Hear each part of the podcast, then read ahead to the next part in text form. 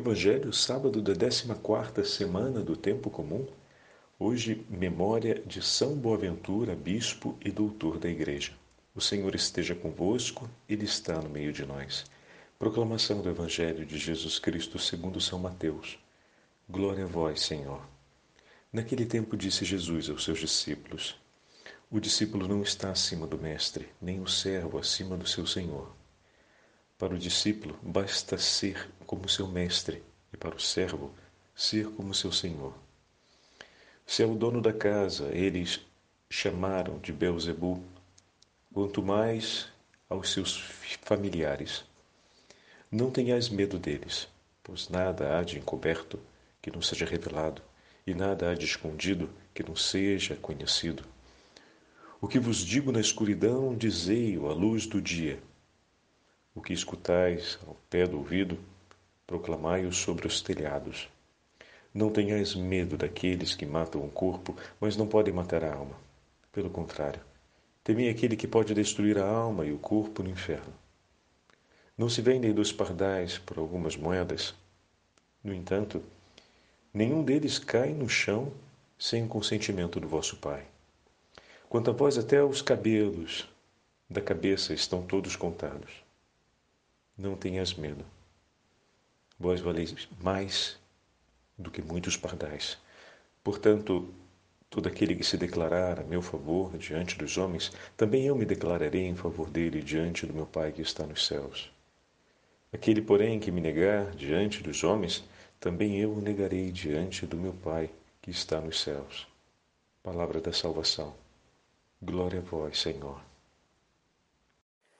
Sábado da 14 semana do Tempo Comum, hoje memória de São Boaventura, bispo e doutor da Igreja, em nome do Pai, do Filho e do Espírito Santo.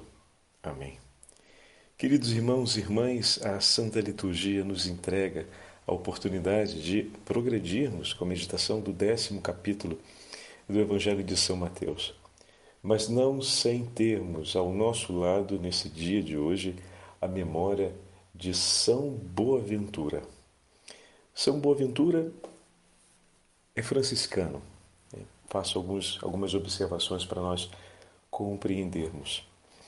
E praticamente ele é considerado o grande agiógrafo, o grande bio, biógrafo de São Francisco de Assis. A biografia mais é, bem composta, que recolhe com maior precisão a história de São Francisco de Assis e o conhecimento de sua vida espiritual vem das mãos de São Boaventura, filho franciscano, né? muito devoto do pai seráfico, São Francisco de Assis. Em uma de suas meditações, no dia 3 de 3 de 2010, Papa Bento XVI escreve essas palavras a respeito desse trabalho realizado por São Boaventura. Apenas um dos trabalhos, né? Ele se torna um grande teólogo e com uma habilidade, sobretudo uma vida espiritual de grandíssima profundidade. Às vezes a gente imagina que ser um grande teólogo é fruto de uma grande inteligência, alto lá. Não. Para ser um grande teólogo e para ser o doutor da igreja, além da abençoada inteligência e da grande capacidade é, de raciocínio, de reflexão, existe ali um coração que deseja ardentemente a santidade. E o que podemos falar de São Boaventura é que procurou em tudo ser agradável ao nosso Senhor e segui-lo o mais precisamente possível. A máxima semelhança com Jesus em tudo. Tanto que na liturgia das horas hoje, uma das frases que vem é aquela de entregar os seus afetos ao Senhor. Não apenas o que tem, mas no opúsculo ele vai dizer que começa pela entrega dos nossos afetos, ou seja, de tudo aquilo que é próprio da nossa alma deve estar entregue nas mãos do Senhor. E é exatamente ali que vivemos a fadiga maior, né? Porque sempre conseguimos entender antes ou quase sempre, melhor dizendo, conseguimos entender antes de começar a colocar em prática. Né? E na hora que a gente entende, não é que a inteligência se iluminando, se ilumina simultaneamente a alma. Muitas vezes se ilumina a inteligência, mas ainda não se decide por aquilo que a inteligência conseguiu perceber. Por quê? Porque os afetos ainda não estão ordenados na direção dos propósitos de Deus, da vontade de Deus. Sabemos que os afetos vão se ordenar na medida em que abraçamos uma vida de penitência e uma vida memorial do sacrifício do Senhor. Como falávamos ontem com São João Maria Vianney, é através, através da memória do que Deus fez por nós, da tragédia do nosso pecado, que nos leva a decidir não querer voltar a pecar, a vida através da vida de oração e da frequência aos sacramentos, que os nossos afetos serão robustos no Senhor e orientados para Ele. E a partir daí, as intuições e as iluminações que o Espírito Santo vai gerando na nossa inteligência vão iluminando de tal forma a nossa alma que, de fato, progredimos de maneira veloz na semelhança com Jesus. Por isso, é com esses atributos que são próprios da vida de São Boaventura, ele escreve a vida de São Francisco. E Papa Bento XVI diz assim: Qual é a imagem de São Francisco que surgiu do coração e da pena de seu filho tão devoto, São Boaventura? Surgiu o ponto essencial, distinto da maioria das redações feitas a respeito de São Francisco. Para São Boaventura, São Francisco é um outro Cristo. Um homem que buscou Cristo Jesus apaixonadamente. No amor que conduz à imitação, ele se conformou inteiramente com Jesus. Este ideal, válido para todo cristão, ontem, hoje e sempre, foi indicado como programa também para a Igreja do Terceiro Milênio, pelo meu pre predecessor, o Venerável João Paulo II. Este programa, escrevia ele na carta Terço Milênio e Neunte, centra-se no próprio Cristo, que temos de conhecer, amar imitar, para nele viver a vida trinitária e com ele transformar a história até a plenitude na Jerusalém celeste. A história é transformada quando Cristo transforma a nossa história. O impacto muito grande dessa afirmação é sobre essa, essa verdade. Como assim, Padre Fábio? A gente às vezes pensa em transformar o mundo, em querer mudar as coisas do ponto de vista social, do ponto de vista familiar e tudo mais. Esse desejo de transformação, que é justo e deve estar perenemente no coração do homem, precisa, ou essa esperança, ela precisa ter é, um testemunho válido e forte o suficiente. Como pode esperar que a família se transforme, a sociedade se transforme, se o teu próprio coração diante de um Deus que é amoroso e bom, resiste às transformações que ele te propõe. Como? Como podemos esperar que uma realidade sobre a qual não temos uma, um direto poder, como temos sobre as decisões interiores nossas, temos autoridade e poder sobre os nossos afetos, mas sobre essas realidades não permitimos que Cristo que nos ama e declara seu amor, transforme.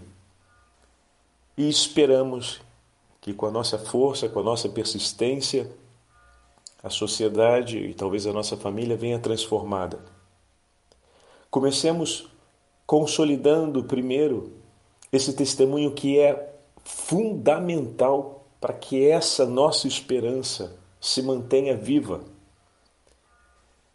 qual esperança? Que o Senhor transformará a nossa sociedade, nossa família, nossa casa, pois esse Deus de amor bondoso e misericordioso testemunhou por nós a sua misericórdia e declarou a sua promessa. Mas antes de darmos-nos ao trabalho de empenhar o anúncio de Cristo no mundo e na sociedade, é preciso recordarmos que o primeiro lugar onde essa esperança vai se realizar e esse testemunho ele se torne então forte e consistente dentro de nós para nossa missão é sobre a sua própria vida. Ali você tem o poder de gerenciar e de intervir. E que a nossa intervenção seja para dizer: Senhor, seja feita a tua vontade, não a minha. Senhor, vence sobre tudo o que há em mim. Senhor, eu te entrego os meus afetos, meus pensamentos. Senhor, ilumina minha alma e dai-me força para cumprir um caminho de penitência e de amor, onde tudo em mim te deseja e onde tudo eu faça pelo profundo e único desejo de te amar. Essa transformação será um testemunho qualificado a respeito da promessa de Deus para o mundo. Será um testemunho qualificado para reforçar a sua esperança. E será mais um testemunho na grande obra de redenção da misericórdia do Senhor em favor de, da salvação de todos os homens da humanidade. Eis aqui, meus irmãos, o chamado que o Senhor nos faz. Hoje, o Evangelho, na sua continuidade, vai dizer a respeito dessa verdade. O discípulo não está acima do Mestre, nem o servo acima do seu Senhor. Basta ser como Mestre. Basta que o servo faça o que lhe diz o seu Senhor. Aquilo que São Boaventura sempre procurou fazer, aquilo que ele testemunhou para nós a respeito de São Francisco de Assis e nos entregou como tesouro, como é importante isso. Me dói o coração ver São Francisco de Assis pintado como o santo dos animaizinhos, o santo gracioso, quase fanfarrão da natureza, que estava para lá e para cá, falando de bicho e de animal. E a gente se esquece, ou melhor, ignora por completo, que São Francisco de Assis, durante o inteiro ciclo de um ano, fazia cinco quaresmas. Cinco quaresmas. O que significa que durante 200 dias, dos 365 dias de um ano, São Francisco de Assis passava recolhido em silêncio, em eremitérios, ou seja, sozinho, né? em penitência, recordando a paixão de nosso Senhor Jesus Cristo e o seu sacrifício de amor pela salvação das almas dos pecadores. E durante esses 200 dias de penitência, que corresponde a cinco quaresmas, repito, entre jejum, abstinência e mortificações corporais, ele se unia e se oferecia para viver unido a Cristo Jesus em sua paixão pela salvação das almas. Não é sem razão que quando na igreja da Porciúncula, naquele 2 de agosto, aparece o Senhor, ele diz o que, e junto com a Virgem Maria, o que Francisco lhe pedia, o que Francisco queria lhe pedir, melhor dizendo, que é o famoso perdão de Assis, São Francisco imediatamente suplica o perdão por todos os pecadores. De fato, ele colocou a sua inteira vida no recolhimento e no amor a nosso Senhor Jesus Cristo, penitente e flagelado, a nosso Senhor Jesus Cristo, que estava sofrendo e sofre as dores pelo pecado dos homens, pela conversão dos pecadores. Vamos seguir esse Francisco de Assis? que tem o pé no chão não por um estilo, mas por uma escolha penitencial, que não vive uma vida para falar dos pobres, mas vive uma vida na pobreza, que abraça a obediência radical a nosso Senhor, e não a uma ideologia ou a um propósito ideológico, que entrega sua vida em oração e penitência e que não levanta a voz para falar mal do próximo, mas para suplicar ao Senhor perdão pelos próprios pecados e aqueles do mundo inteiro. Vamos seguir esse São Francisco escondido no silêncio de 200 dias de recolhimento todo ano, pedindo ao Senhor misericórdia do seu povo. É esse o verdadeiro São Francisco de Assis, não aquele como normalmente é pintado por aí.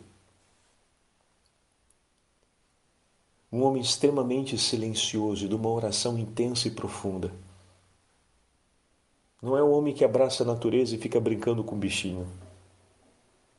Essa leitura romântica, piedosa e, e, e vazia de São Francisco, aqui deixo bem claro, não se trata de um desprezo à natureza ou aos animais, mas se trata de cumprir um ato de justiça, que é falar de maneira realística e séria sobre a vida de uma pessoa e não inventar. Assim como ninguém gostaria que fosse inventada uma história sobre a sua própria vida, por mais piedosa que fosse, mas que não retratasse aquilo que foi o amor da sua vida da mesma forma, me parece que São Francisco de Assis não gostaria que se inventasse uma história tão folclórica a seu respeito que cancelasse quase que por completo o sentido do amor último de sua vida e o sentido pela qual ele empenhou a sua inteira vida.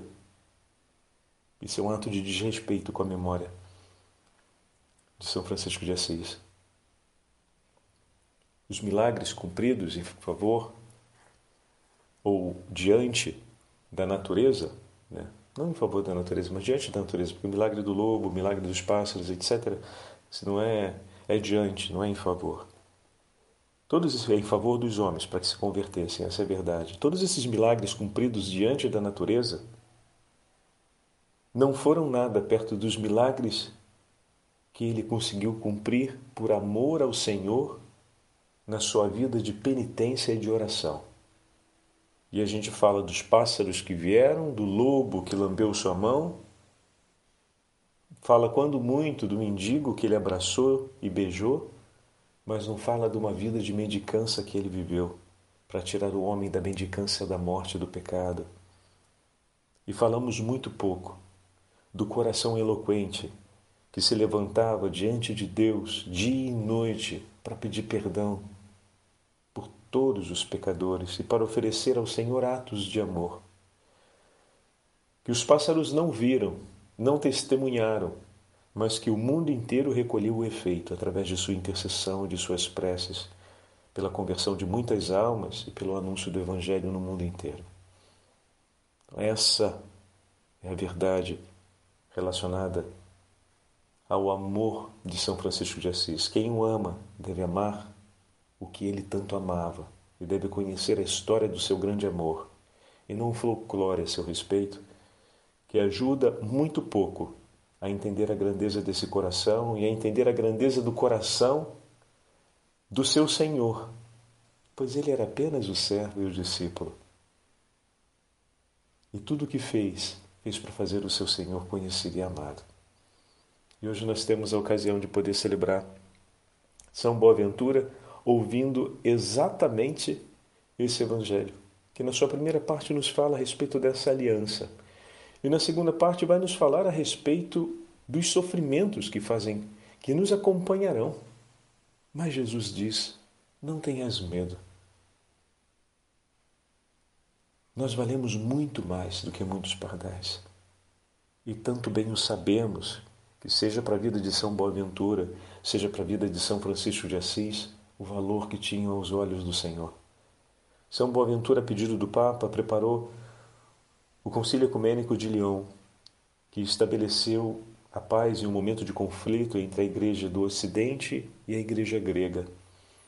Ele não viu a conclusão do concílio, porque ele faleceu durante o tempo do concílio. Mas ele preparou, com todo o amor que sempre houve em seu coração, e com uma habilidade única que os frutos daquele concílio foram abundantíssimos, abundantes. Os dias e a vida, a história estava contada. O Senhor sabia cada um deles, como os fios da nossa cabeça, que são a imagem do fio da cabeça, a ideia da banalidade. Os cabelos são banais. Quantos a gente perde por dia? A gente não tem ideia de quantos, mas são muitos. Ter contados significa que até as coisas mais simples são pensadas por Deus. E o Senhor que pensa as coisas mais simples do, da nossa vida, imagina se não pensou com amor aquilo que o Santo Padre confiou a São Boaventura para que fizesse, né, que é a preparação do concílio. E ele que não se esquece do copo d'água e que sabe o valor de cada um, sabia o valor de cada um daqueles que viriam depois e receberiam os frutos desse concílio. Por isso revestiu de graças e de bens aqueles que trabalharam, aqueles que participaram. São Boaventura entregou o empenho de sua vida na preparação desse concílio. E por meio dele foram recolhidos os frutos apresentados diante de Deus. Quanto ainda, meus irmãos, está por recolher na nossa missão? O Senhor nos envia como seus discípulos. Por isso, vamos renovar hoje esse nosso vínculo de amor Vamos renovar hoje a entrega dos nossos afetos e da nossa inteligência na mão do Senhor. Vamos olhar para o testemunho de São Francisco de Assis e de São Boaventura para abraçarmos o caminho da penitência, o caminho do sacrifício da oração, como nos falava São João Maria Vianney ontem, e desse modo vivermos tão unidos a Jesus que os frutos dessa união possam ser abundantes e eternos. Vivamos cada dia da nossa vida, que não sabemos quantos são, mas serão tantos quantos forem necessários para chegarmos na eternidade e vivamos cada um deles com alegria de saber que vivemos por Deus e vivemos em Deus e que tudo vivemos e queremos viver agora e por toda a eternidade segundo a Sua Santíssima vontade. O Senhor esteja convosco, Ele está no meio de nós. Pela intercessão de São Boaventura, pela intercessão de São Francisco de Assis e de todos os santos da família franciscana, e pela intercessão da Beatíssima Virgem Maria, Rainha dos Anjos, abençoe-vos o Deus Todo-Poderoso, Pai, Filho e Espírito Santo. Amém.